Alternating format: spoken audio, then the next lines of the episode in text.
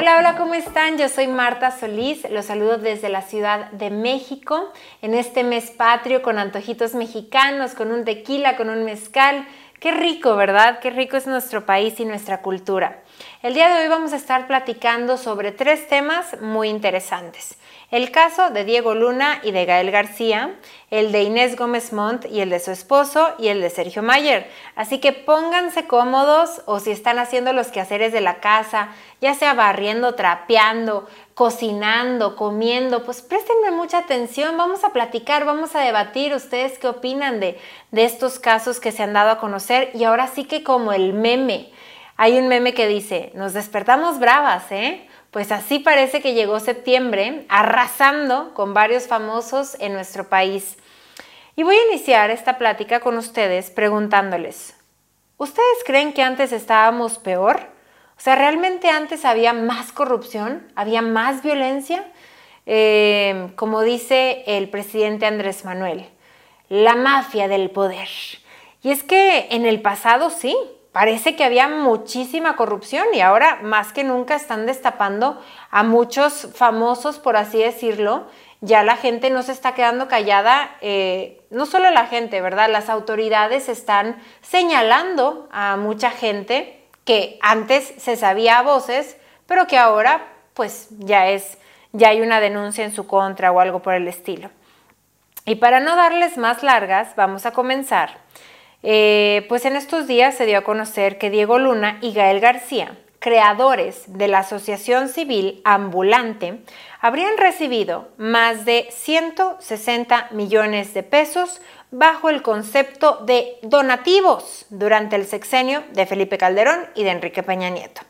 Y es que el periodista Ricardo Sevilla realizó una investigación y la dio a conocer en el medio de comunicación Regeneración, oye, mucha ción, ción, ción, que desde 2009 a 2018, Ambulante, que es esta asociación que ya les comenté, de Gael García y Diego Luna, pues había recibido más de 160 millones de pesos. Eh, supuestamente esta fundación o asociación se dedica a apoyar y a difundir el cine documental. Y, y después de que salió pues esta noticia, hubieron muchos eh, usuarios en redes sociales que salieron a decir que con razón Diego Luna y Gael estaban tan preocupados por la reducción del presupuesto para la cultura en nuestro país. Pues claro, porque en el sexenio de Felipe Calderón recibieron 33 millones de pesos, pero ¿qué creen? En el, en el sexenio de Enrique Peña Nieto recibieron 133 millones de pesos. ¿Sabe usted cuánto es eso? Es un mundo de dinero. Y bueno, pues supuestamente todo esto era para la cultura de nuestro país, para fomentar em, pues el cine documental. Y la verdad es que, pues no sé, no sé algunos de los casos de éxito de esta asociación. Yo platicaba hace rato con una compañera que me contaba que ella fue ganadora de una de estas becas y ella estudió junto con otros 30 alumnos todo pagado el cine documental. Y ella me contaba que realmente pues sí había muchos beneficios porque la ayudaban económicamente, la ayudaron a estudiar totalmente, en fin, la llevaban también a distintos lugares de la República pues para que pudiera realizar un cine documental.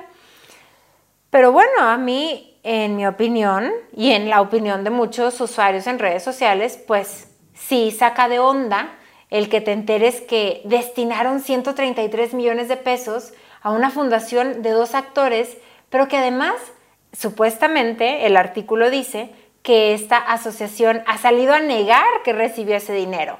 Y entonces ahí es cuando te preguntas, oye, ¿por qué si es para la cultura? ¿Por qué si es algo legal, supuestamente? Pues porque negarías que te dieron dinero. Pues, ¿verdad? Esa es la pregunta. ¿Ustedes por qué creen?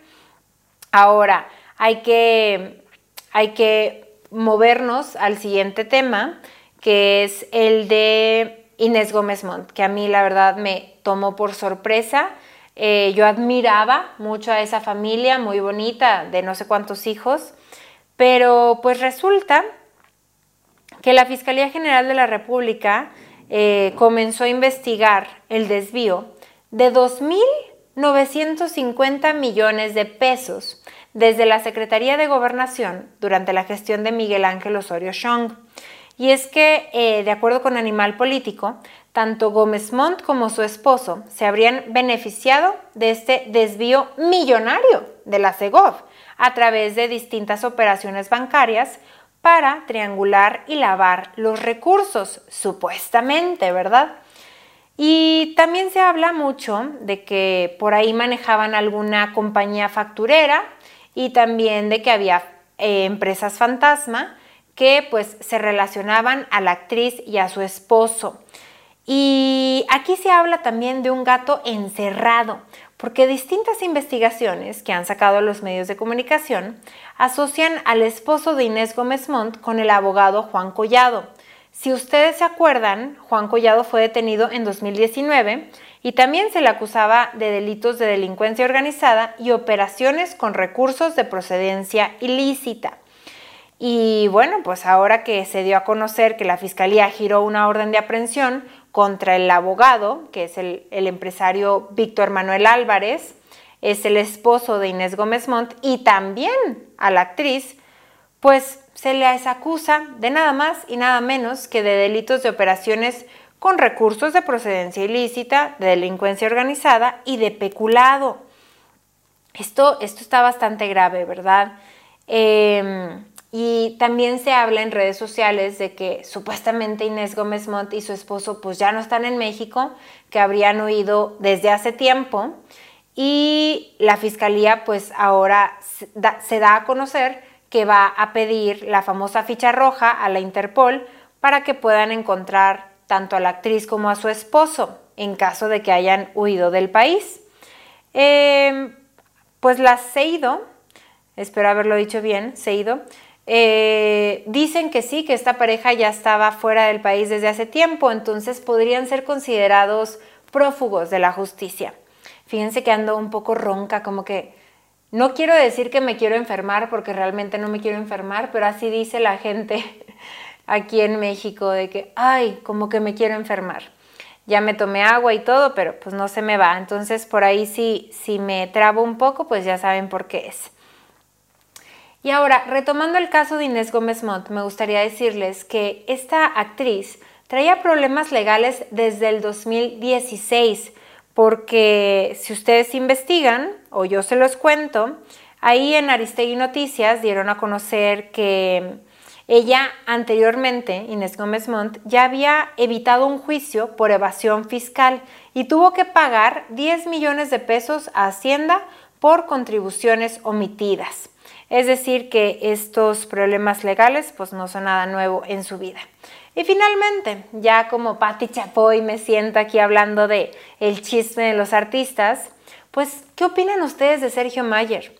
Eh, pasó primero de la farándula y luego se metió al mundo político como si nada.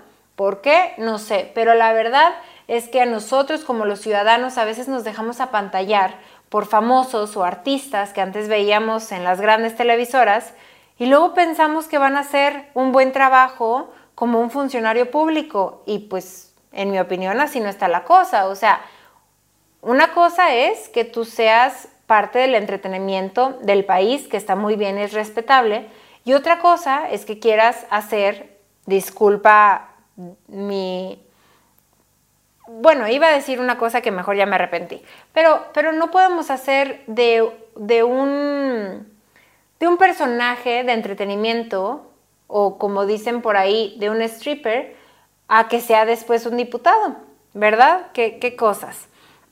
Pero bueno, lo que yo quiero decirles a ustedes es de este problema en el que se está viendo envuelto Sergio Mayer, porque mm, ahora que ya no tiene fuero, pues fue denunciado por Héctor Parra por presunto tráfico de influencias.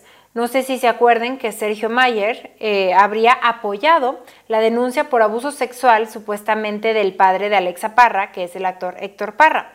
Y entonces ahora el actor pues está devolviéndole la denuncia a Sergio, eh, pues hablando de ahí de tráfico de influencias.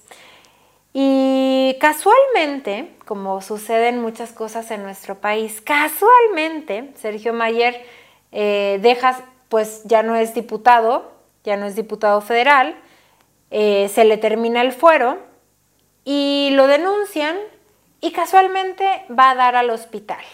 Se habla de un posible envenenamiento, se habla de una intoxicación.